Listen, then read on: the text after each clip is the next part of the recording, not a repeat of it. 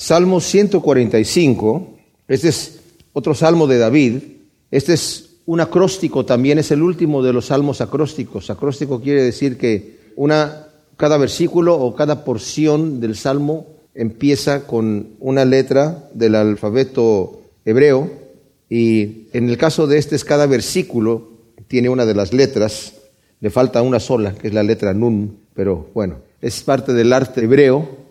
Es un salmo que exalta al Señor de una manera tremenda. Vamos a leerlo. Te exaltaré, mi Dios, mi Rey, y bendeciré tu nombre eternamente y para siempre. Cada día te bendeciré y alabaré tu nombre eternamente y para siempre. Grande es Yahvé y digno de suprema alabanza. Su grandeza es inescrutable.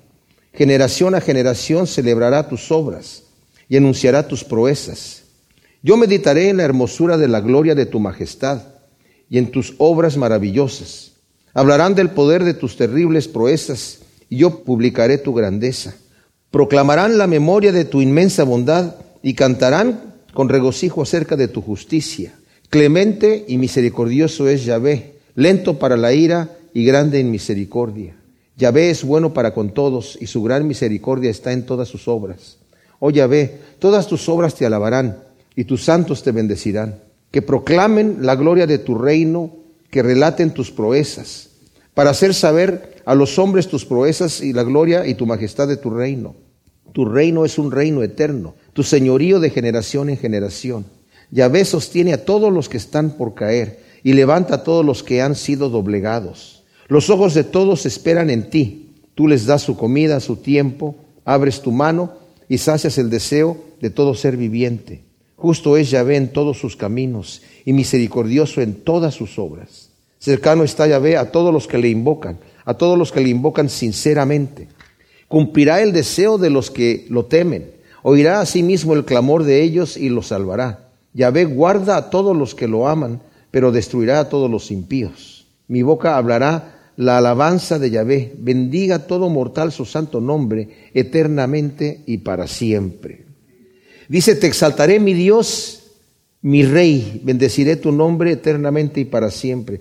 O sea, el rey David reconoce que existe Dios que es el rey de reyes. Él está en un reinado temporal, en un reinado que el Señor lo puso a él ahí. El rey de reyes es el que le dio a él ese gobierno y Sabe David, me impresiona porque sabe David que aunque él es el rey, él está sometido bajo el rey de reyes y el reinado de David tiene que ir sometido a los estatutos del Señor.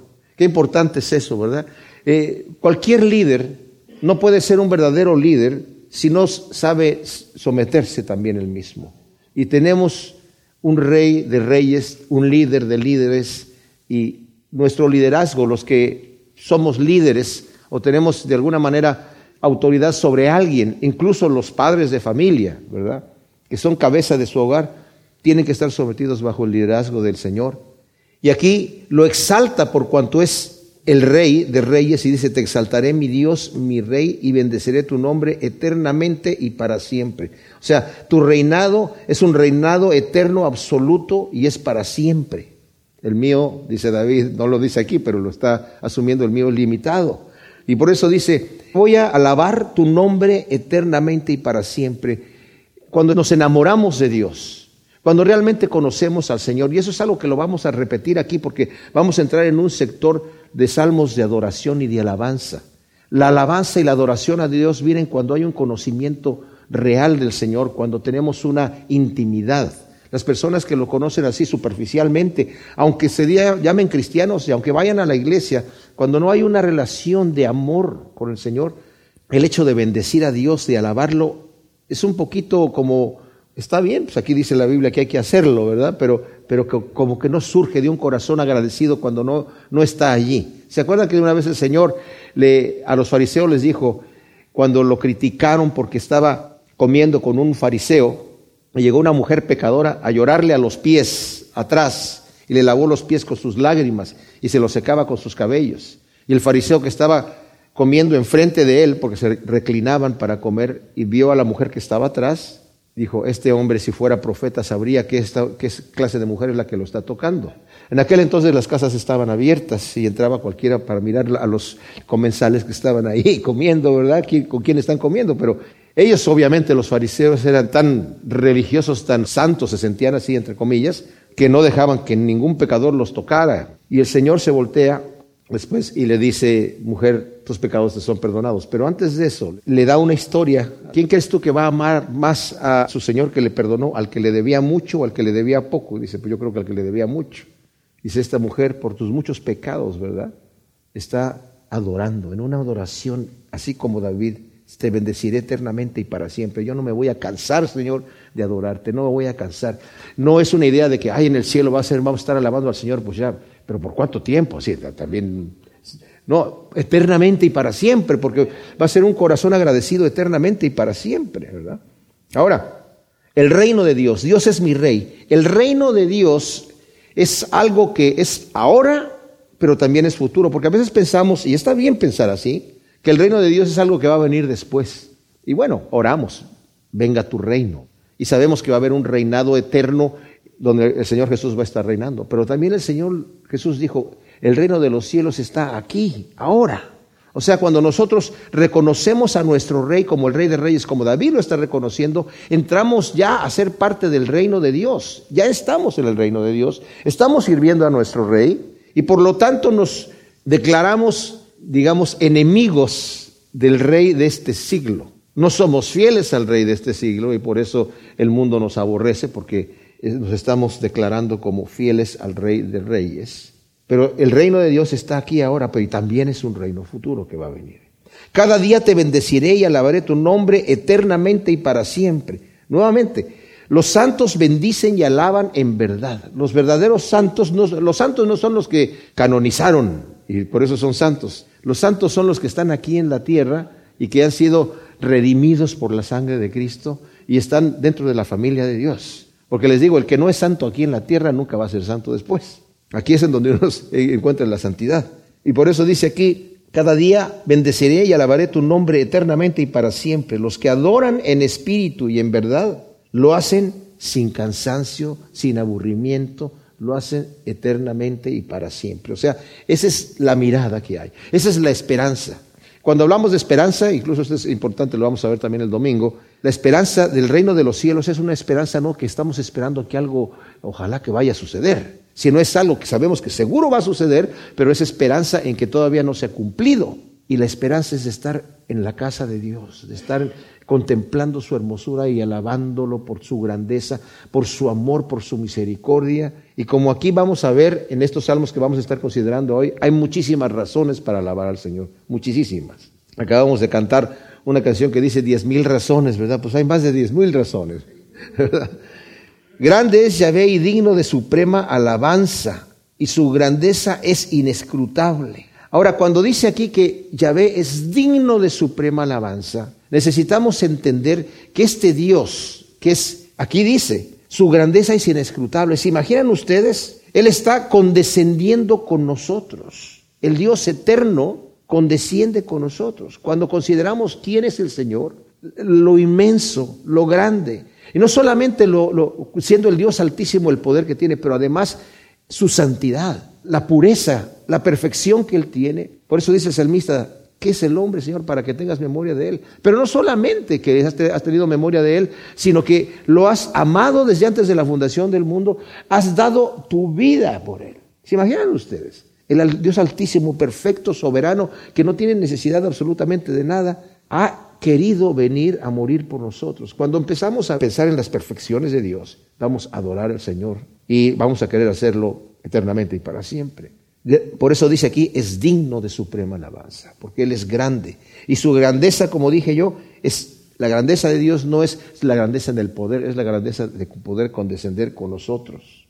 La grandeza de Dios, dice Romanos 1, su eterno poder y su deidad se hacen visibles por medio de las cosas hechas. El otro día fui a visitar a, mi hija y tiene un acuario chiquito y hay una, una anguila y veía que tenía una roca ahí que se metía y, no veía cómo se propulsaba en el agua, pero se movía como si nada. Y yo, ¿Cómo si no tiene aletas para moverse y no, movía nada, nada más, nada, como que quería ir ahí, ya, ya estaba allí, ¿verdad? Pero además estaba metida en la roca y salía y, y la víbora, como era larguita, ¿verdad? Se enredaba en la roca, pero no, no tocaba nada, o sea, estaba con completo control cuando me quedé pensando en eso y me quedo pensando, por ejemplo, en los, en los chuparrosas, ¿verdad? Que vuelan con una precisión y llegan a una florecita ahí y no se mueven estar allí chupándole la mielecita a una flor pequeñísima. ¿Qué control, qué, qué tecnología hay en eso? Cuando vemos la grandeza de Dios en esas cosas decimos, wow, Señor, digno de suprema alabanza. Tu grandeza definitivamente es inescrutable. Su eterno poder y deidad están ahí. Yo no puedo creer que eh, haya médicos que estén trabajando con el cuerpo humano, que vean las perfecciones que hay en el cuerpo humano, la impresionante tecnología que hay, y todavía digan que esto, pues, esto viene de la casualidad. Yo no creo en Dios. Increíble, increíble.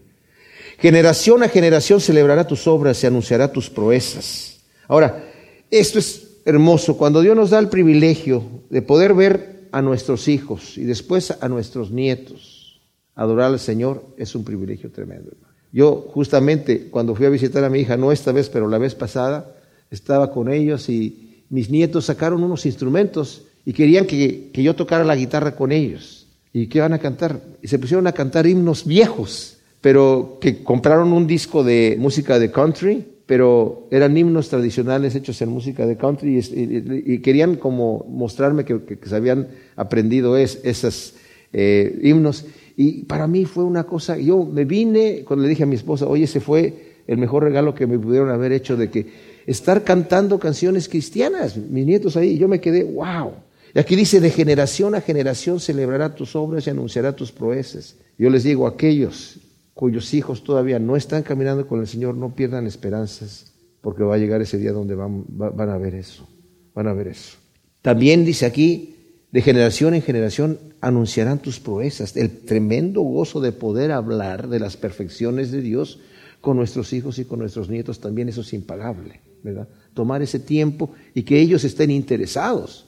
Dios afortunadamente me ha dado esa oportunidad y les digo, es algo que es no hay cosa más, más hermosa, ¿verdad? Yo meditaré en la hermosura de la gloria de tu majestad y en tus obras maravillosas.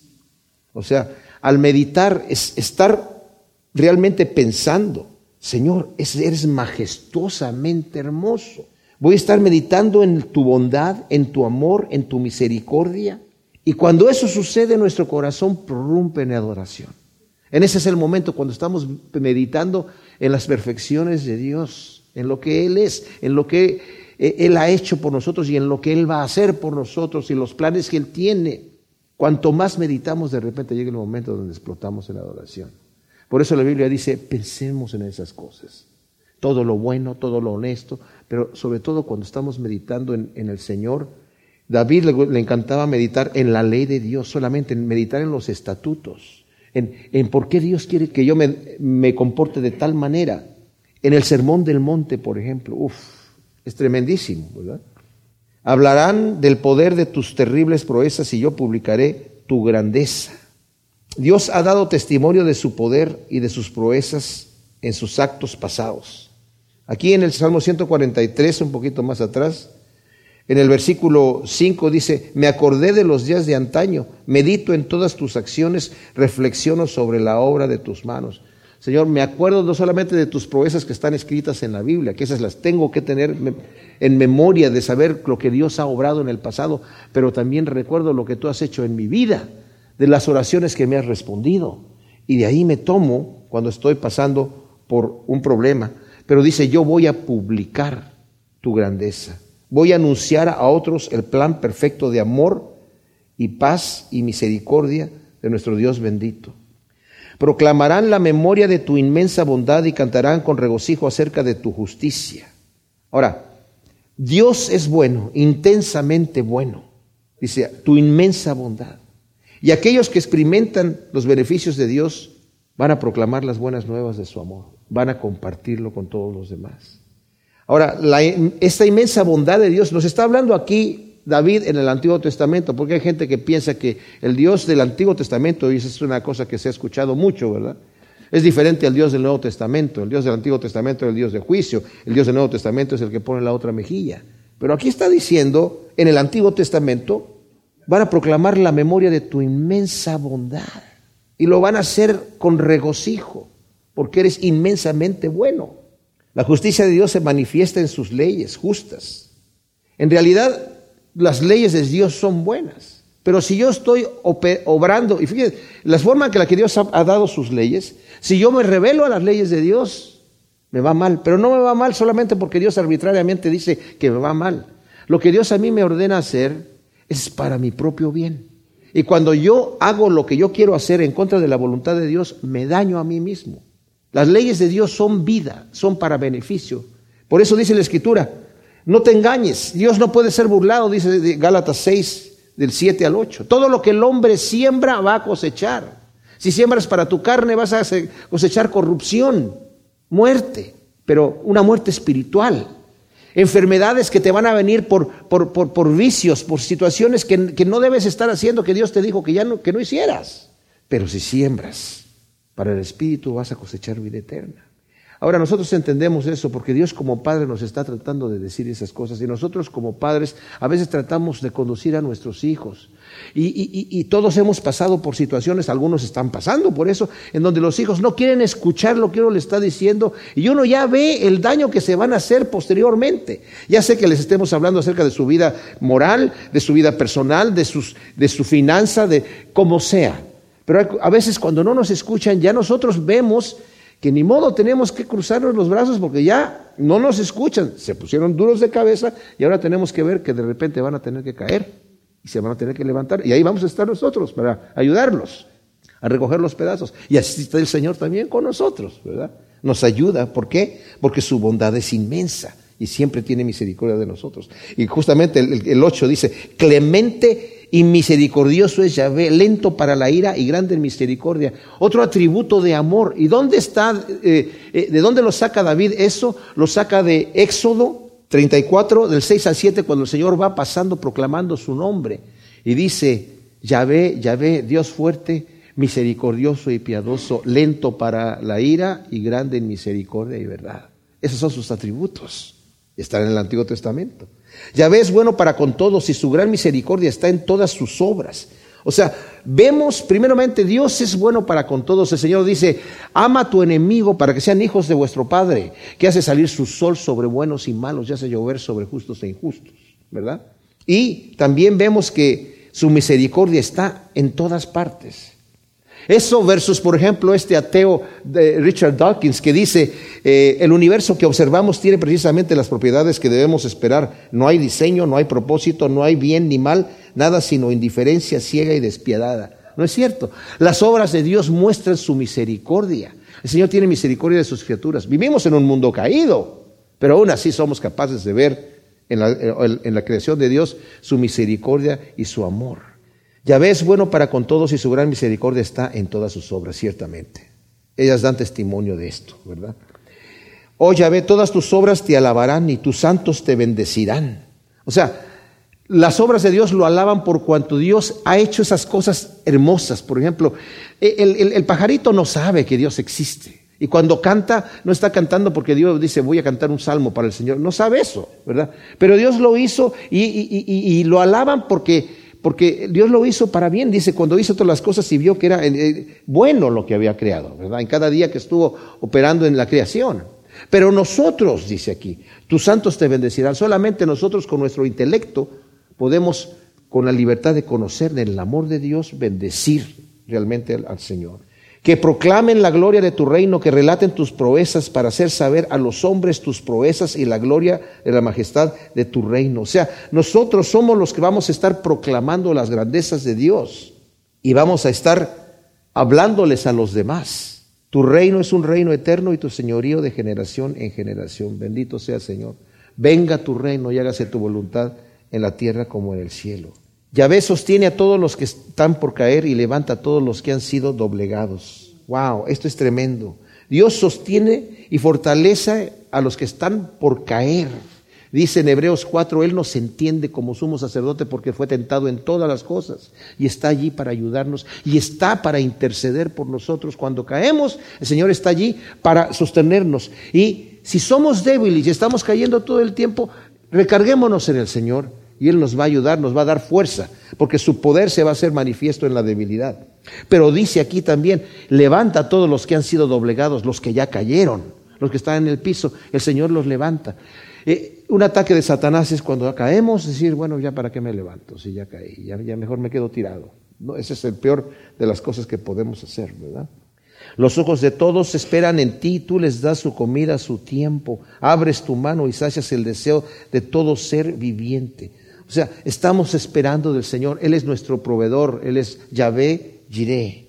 Justo eres, Yahvé, en todos Justo es Yahvé en todos sus caminos y misericordioso en todas sus obras. Dios verdaderamente es justo en todos sus caminos. No hace absolutamente nada malo. Cercano está Yahvé a todos los que lo invocan y a todos los que lo invocan sinceramente. Ahora, el Señor escucha a todos, pero responde a aquellos que con sinceridad se acercan a Él. Dice Jeremías, me buscaréis y me hallaréis porque me buscaréis de todo tu corazón cuando realmente estás buscando al Señor. Porque hay gente que tiene problemas y en ese momento se acerca a Dios y Dios en su misericordia los escucha. Pero el Señor atiende a los que sinceramente buscan de Él. Cumplirá el deseo de los que lo temen y oirá a sí mismo el clamor de ellos. Ahora, esto no quiere decir que Dios es el genio de la botella, ¿verdad? Sino que quiere decir esto que entendemos, como dice Juan 5, 14 y 15, primera de Juan 5, 14 y 15, ¿verdad? Que si pedimos conforme a su voluntad, Él nos oye. Y si sabemos que Él nos oye, sabemos que vamos a tener la petición que estamos pidiendo. ¿Y por qué conforme a su voluntad? Porque si realmente amamos a Dios y conocemos que Dios nos ama, yo no voy a querer otra cosa que su voluntad. Así como cuando el Señor oró y dijo, Señor, no se haga mi voluntad sino la tuya. Porque se predica en algunas iglesias que tú solamente declara y va a venir. O sea, tú eres el dueño de ti mismo la palabra de fe, la confesión positiva, y, declara una cuenta en el banco, y declara una casa nueva, y declara un auto nuevo, y declara, y declara, y, Dios dónde está, bueno, Dios no importa, bueno, sí, no, ¿cómo? Si Dios, ya no estoy yo aquí para hacer tesoros en la tierra, ni estoy para agradarme a mí mismo, estoy para agradar a mi Señor y Salvador, ¿verdad? Yahvé guarda a todos los que lo aman, pero destruirá a todos los impíos. Aquí lo que vemos, mis amados, es el otro lado de la moneda. Dios es justo, es amoroso y misericordioso para el pecador que se arrepiente. Pero el impío que se ensoberbece en su impiedad y en su maldad va a ser juzgado. Dios es impresionantemente bueno, ya lo hemos leído, pero el otro lado de la, de la, de, la otra cara de la moneda es esa. Justamente dijo, ya ve, ya ve, yo soy, yo soy fuerte, misericordioso y piadoso, que cargo con la iniquidad, la maldad y el pecado, soy lento para la ira y grande misericordia, y que bendeciré a millares a los que me aman, pero no voy a pasar por alto las injusticias de los impíos, van a ser castigados, van a sufrir y van a cosechar lo que han sembrado. Entonces al final termina, dice, mi boca hablará la alabanza de Yahvé, bendiga todo mortal su santo nombre eternamente y para siempre. El Salmo 146. Estamos ya llegando al final del libro de los Salmos y de aquí en adelante estos salmos todos empiezan con la palabra aleluya. Bueno, tal vez en nuestra traducción no aparece aleluya en todos estos salmos. En realidad la palabra es halel ya, o sea, halel ya. Y se traduce para, para hacerla más cortita, aleluya, pero que significa alabanza a Yahvé. Pero este es el detalle. Estos salmos empiezan con esa palabra y terminan con esa palabra. Y el propósito de estos salmos es alabar a Dios. De aquí en adelante solamente alabanzas al Señor. Y me encanta, porque está presentando, cada salmo nos instruye de diferentes maneras para que tengamos en nuestra mente el cuadro. O sea, si tenemos problema alabando al Señor, Aquí hay un grupo de salmos, ¿verdad? Del 146 hasta el 150, que nos muestra las razones impresionantes para que nuestro corazón explote en adoración. Y dice aquí, alaba alma mía a Yahvé. Eh, hemos escuchado esta frase de David en otras ocasiones donde dice alma mía, ¿verdad? No te abatas, alma mía, ¿qué te estás pasando? Y, no es que esté enfermo mental, ¿verdad? No es, o sea, yo a veces también me he encontrado hablando conmigo mismo. Yo no sé cuántos de ustedes hablan consigo mismos, pero yo a veces hasta me veo en el espejo y ¿qué estás haciendo? Y si pudiera le, le daba una bofetada ya, ¿verdad? Pero o nos deprimimos, estamos pasando por un problema. Y creemos que Dios no va a salir al auxilio. Y es ahí donde tenemos que decirnos, oye, ¿qué te pasa, alma mía? ¿Verdad? ¿Tú crees que Dios te va a fallar? ¿Tú crees que Dios no va a hacer? Entonces, bueno, ese es otro detalle. Pero aquí David está diciendo, alaba alma mía al Señor. Alábalo. Alabaré a Yahvé, y inmediatamente responde el mismo, alabaré a Yahvé en mi vida, tañeré para mi Dios mientras viva. Aquí no dice el que el Salmo de David, pero definitivamente pues tiene, la firma prácticamente de él allí. Dice, mientras yo viva, voy a estar alabando al Señor. Y si David está diciendo, alma mía, alaba al Señor, a veces si estamos así medio tristones o estamos... Aquí está una cosa buena. Alaba alma mía al Señor. Mientras viva lo voy a alzar. Quita los ojos de ti. Yo he notado una cosa, por lo menos en mí. Cuando tengo un problema y me, me enfoco en mí mismo, me deprimo. Sobre todo si yo no tengo el control para yo solucionarlo. Si lo podemos solucionar, normalmente hacemos lo que hay que hacer para solucionarlo. Pero cuando está fuera de nuestro alcance y estamos enfocados en nosotros mismos, nos deprimimos. Pero cuando quitamos los ojos de nosotros y los ponemos en otras personas, ese, ese dolor se va. Pero cuando lo ponemos en el Señor, se acaba. ¿Verdad? Porque lo estamos poniendo nuestras cargas delante del Todopoderoso, que además tiene cuidado de nosotros. Justamente aquí dice, alabaré Yahvé en mi vida, tañeré para mi Dios mientras viva, y no confíes en príncipes ni en el Hijo del Hombre, en quien no hay salvación. Justamente. Ningún ser humano puede garantizarme, sacarme del, del problema. O sea, me puede decir que me puede sacar del problema o ayudarme, pero en realidad tenemos esa, esa falta de fe que es más fácil.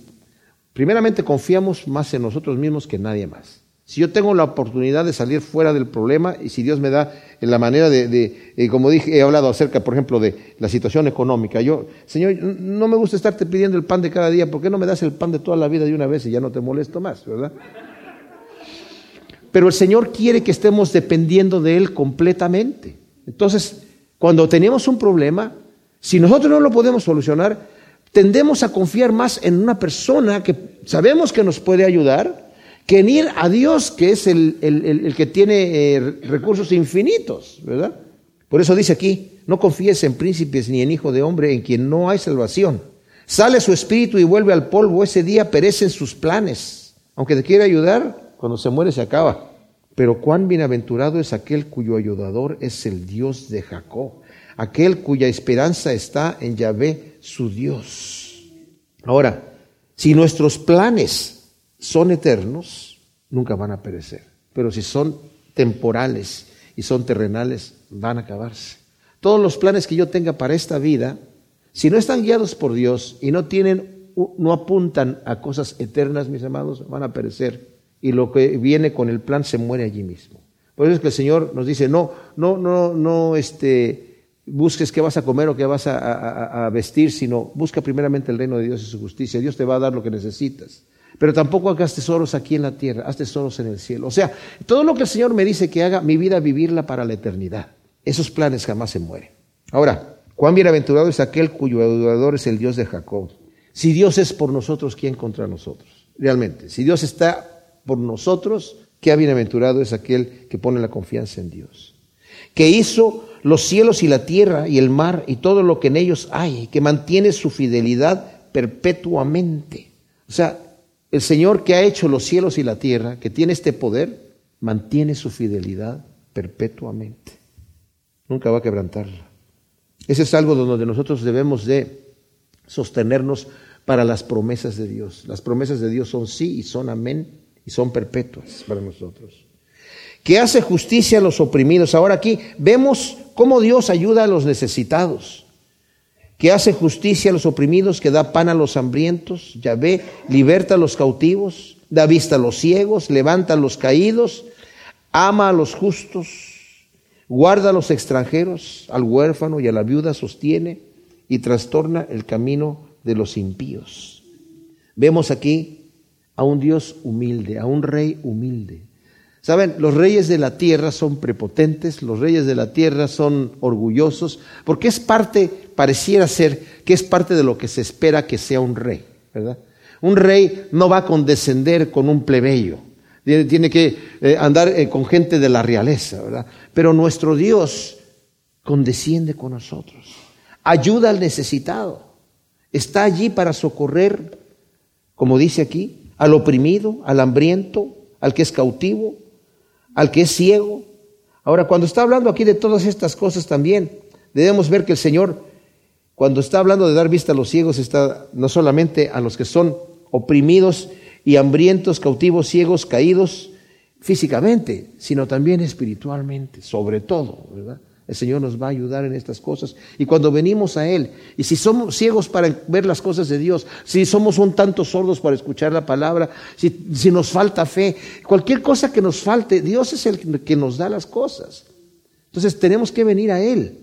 El Señor dijo, bienaventurados los pobres de espíritu, porque de ellos es el reino de los cielos. Los pobres de espíritu, mis amados, son aquellos que saben, que saben que no tienen lo que necesitan para acercarse a Dios que ni siquiera tienen ninguna credencial, que no saben dónde obtenerla, que no saben qué hacer para arreglar su vida, no saben qué hacer para componer su situación, no saben qué hacer para salir de sus eh, malos hábitos.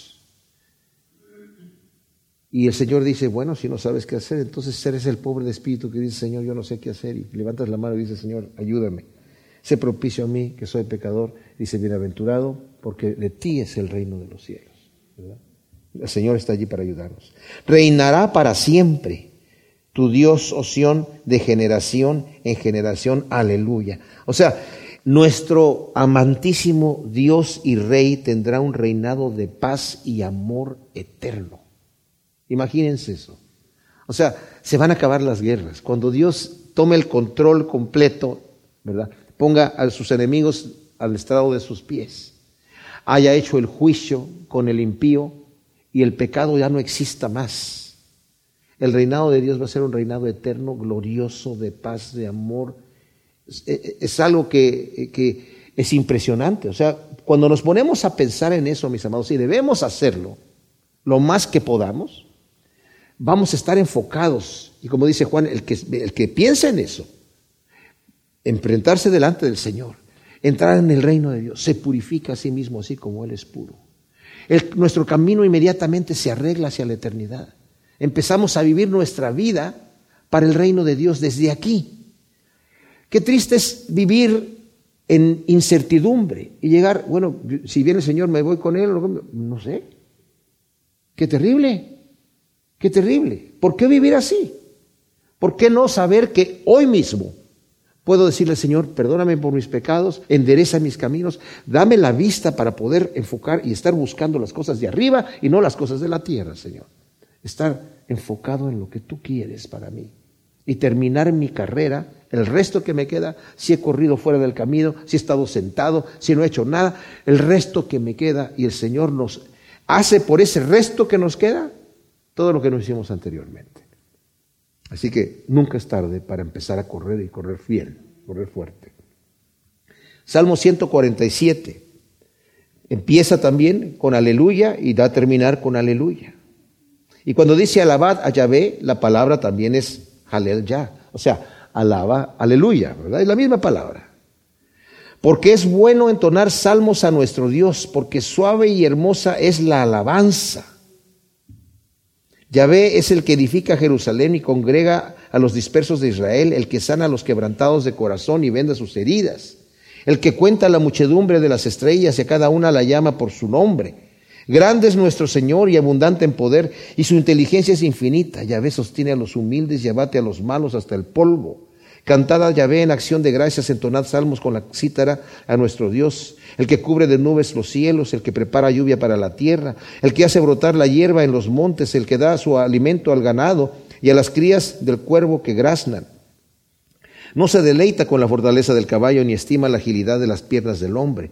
Y a veces complace en los que lo temen y los que con ansia esperan en su misericordia. Alaba Yahvé, oh Jerusalén, alaba a tu Dios, oh Sión, porque ha reforzado los cerrojos de tus puertas y bendice a tus hijos dentro de ti. el que pone paz en tus fronteras y te sacia con lo mejor del trigo, el que envía su mensaje a la tierra y su palabra corre velozmente, el que envía la nieve como lana y esparce la escarcha como ceniza, el que arroja su granizo como mendrugos. ¿Quién puede resistir su helada? Envía una orden y los derrite, hace que su viento sople y fluya en las aguas. Manifestó sus palabras a Jacob, sus decretos y mandatos a Israel. Con ninguna nación hizo así, ni les dio a conocer sus mandatos. Aleluya.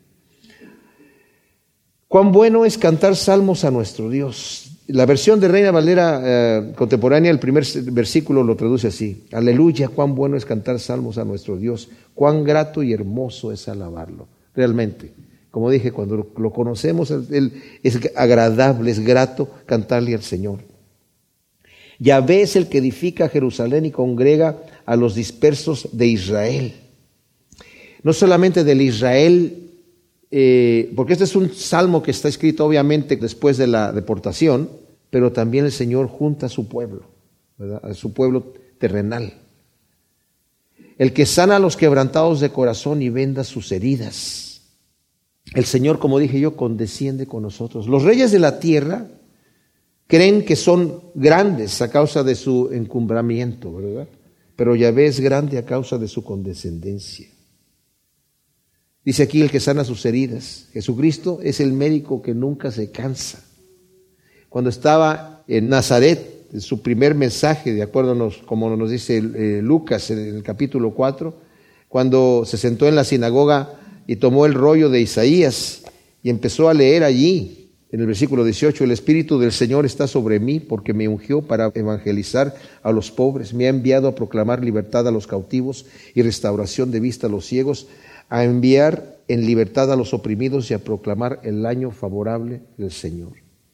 O sea, como dice aquí, Él es el que sabe, venda tus heridas y es un médico que nunca se cansa de estar vendando las heridas y de estarte levantando, ¿verdad? El que cuenta la muchedumbre de las estrellas y a cada una llama por nombre. O sea, wow. Realmente vemos aquí que su inteligencia es infinita. A cada una llama por nombre. ¿Se imaginan cuántas estrellas hay? Son millones y millones y millones y trillones de estrellas. Y no les, su nombre no es Jorge, Pedro, Samuel, no. Han, de ser, me imagino yo, nombres complicados. Tal vez la primera se llama Nabucodonosor y Valvergonte a la Recoechea. No es cierto. Pero, eh, o sea, eh, no, no, entendemos la sabiduría de Dios, de que el Señor tiene tanto control y tanta sabiduría. ¡Wow! Es realmente impresionante. Dice, grande es nuestro Dios, abundante en poder, su inteligencia es infinita, sostiene a los humildes y abate a los malos hasta el polvo. Su inteligencia es infinita. Wow. Aquí vemos en el versículo 6 nuevamente las dos caras de la moneda. Él sostiene por un lado a los humildes, pero abate también a los malos hasta el polvo. Y eso es bueno. Esa es parte de la justicia de Dios la maldad se va a terminar. La gente dice, bueno, y si Dios es bueno, ¿por qué permite el mal? Bueno, eh, le está dando oportunidad al pecador que se arrepienta, pero va a venir el día donde se va a terminar todo y el juicio va a venir y el malvado va a estar abatido en el polvo. Cantada ya Yahvé en acción de gracias, entonad salmos con la cítara a nuestro Dios. Miren, cuando estamos hablando aquí, antes de, de entrar al versículo 7, acerca de la sabiduría de Dios que es infinita, cuando pensamos en eso, y que Dios puede hacer todo lo que quiere. Les voy a leer unos, unos, textos. Por ejemplo, el Salmo 33, del 9 al 11 dice, el Señor habló y todo fue creado, el Señor ordenó y todo apareció, el Señor anula los planes de las naciones, frustra las maquinaciones de los pueblos, pero los planes y pensamientos del Señor permanecen por todas las generaciones. El Salmo 115, 3 dice, nuestro Dios está en los cielos y Él hace lo que quiere hacer. El Salmo 135, 6 dice, el Señor hace todo lo que Él quiere en los cielos y en la tierra, en los mares y en los abismos profundos.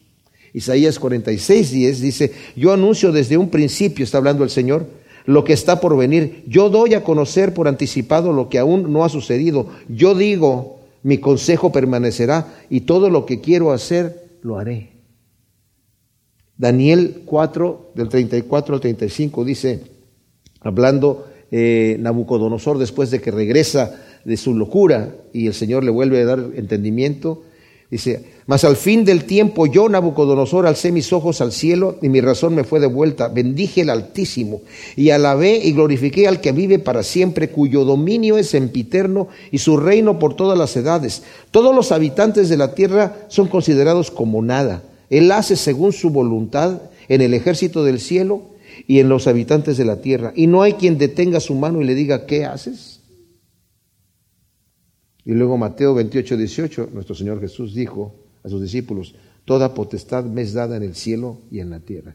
Cuando pensamos en un Dios que hace lo que Él quiere y que tiene todo el poder, es de asustarse si uno no está con Él, si uno no, es, no está de su lado, si uno no está haciendo lo que Él dice. Dice el Señor, yo hago lo que yo quiero y yo no le doy cuentas a nadie.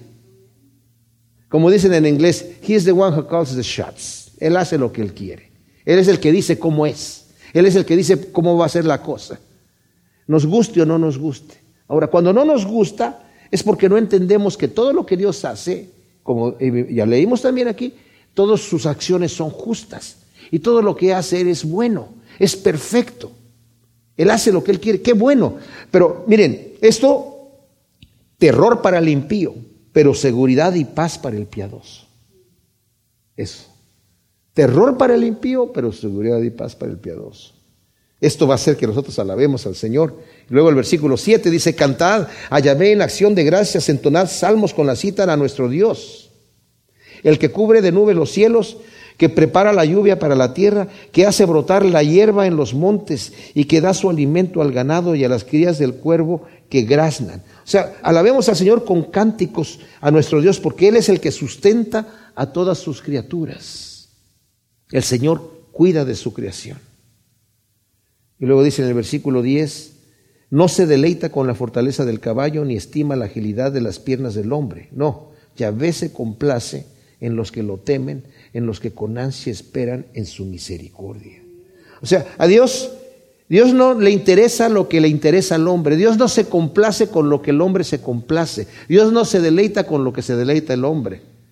El hombre se impresiona de que mira cómo corrieron, le cuenta la velocidad ahí en las Olimpiadas, o que los caballos hicieron esto. El Señor fue el que crió todas estas cosas.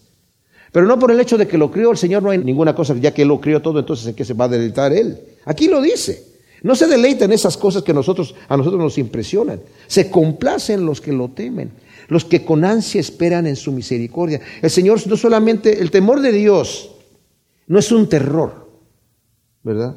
Dice eh, Charles Spurgeon, como el Padre se compadece en sus propios hijos, así el Señor tiene solaz en sus amados, cuyas marcas de haber nacido de nuevo son el temor y la esperanza. Temen porque son pecadores, esperan porque Dios es misericordioso. Le temen porque es grande, esperan en Él porque es bueno. Su temor hace sobria su esperanza, su esperanza realiza su amor. Dios se complace en ellos tanto en su temor como en su regocijo. O sea, el Señor le gusta ayudarnos. Cuando nosotros hemos hecho mal y venimos delante de Él para que el Señor nos levante, Él le gusta hacer eso. No dice, no dice, ay, otra vez aquí estás con esa mierda. El Señor no se molesta de esas cosas. Le gusta. Y el temor de Dios significa, yo voy a andar, Señor, en temor de ti. Yo, porque tú haces lo que tú quieres. Por cuanto tú haces lo que tú quieres y tu inteligencia es infinita y tu poder es eterno y tu reino también. Yo quiero andar en tus caminos. Yo quiero aprender, aprender a, pensar como tú piensas, a, aprender a que me guste lo que a ti te gusta. Quiero aborrecer el pecado, Señor, como tú lo aborreces. Quiero ser como tú eres, Señor. Eso es lo que debemos andar buscando de parte de Dios. Alaba a Yahvé, oh Jerusalén, alaba a tu Dios, oh Sión. O sea, alaba al Señor porque Él es bueno. Y luego en el versículo 13 al 18 dice, porque ha reforzado los cerrojos de tus puertas, bendice a tus hijos dentro de ti, el que pone paz en tus fronteras y te sacia con lo mejor del trigo, el que envía su mensaje a la tierra y su palabra corre velozmente, el que envía la nieve como lana y esparce la escarcha como ceniza, el que arroja su granizo como mendrugos. ¿Quién puede resistir su helada? Envía una orden y los derrite y hace que su viento sople y fluyen las aguas. Alabamos a Dios por su amor, porque nos bendice con seguridad, con paz, con sustento, con instrucción y sobre todo por la esperanza que tenemos de vida eterna en Él. O sea, hay muchísimas razones. Y termina diciendo, manifestó sus palabras a Jacob, sus decretos y mandatos a Israel. Con ninguna nación hizo así, ni les dio a conocer sus mandamientos. Aleluya. Ahora, esto no es un aleluya porque está diciendo el salmista, bueno, eh, comunicó sus mandatos y bendijo a, Israel y no lo hizo con ninguna nación. Aleluya que no lo hizo con ninguna nación. No, sino más bien la alabanza que está dando aquí el salmista es porque está reconociendo que Dios en su misericordia, y no sabemos por qué, fíjense, nos ha escogido, mis amados. Y conocemos la verdad del Evangelio. Y el Señor nos ha hecho miembros de su familia. ¿Por qué? No sabemos. Como el Señor le dijo a Israel, yo no te escogí porque fueras una, la mejor nación, no te escogí porque eran los más bonitos, no, los escogí porque eran los más eh, obedientes. No, ustedes son, son duros de servir. Y son una nación pequeña, y son una nación insignificante. Los escogí porque, porque quise. Porque Dios no da explicación de lo que hace. Y me escogió a mí, te escogió a ti. Y esa es una razón impresionante para alabar su nombre. Decirle, Señor, me escogiste, muéstrame tus caminos, quiero andar en tus estatutos. Quita todo lo que estorba, Señor, en mi vida para agradarte, para alabarte, para glorificarte con mis acciones, con mi mente, con mis planes, con todo, Señor. Entreguémonos al Señor completamente para poder con sinceridad de corazón. Buscar, busquemos al Señor sinceramente para poder también sinceramente adorarlo en espíritu y en verdad. Porque eso va a salir solito, ¿verdad? Gracias Señor te damos por tu palabra. Ciertamente qué hermoso es alabarte Señor. Qué hermoso es saber que tenemos un Dios santo, perfecto Señor. Y además todopoderoso y eterno. Eso nos da confianza Señor en saber que nuestra esperanza es segura en ti Señor. Gracias por tu infinito amor, Señor. Manténnos en tus caminos. Y te pedimos por los que son débiles, Señor, y los que están fuera del camino, que tú los traigas, Señor.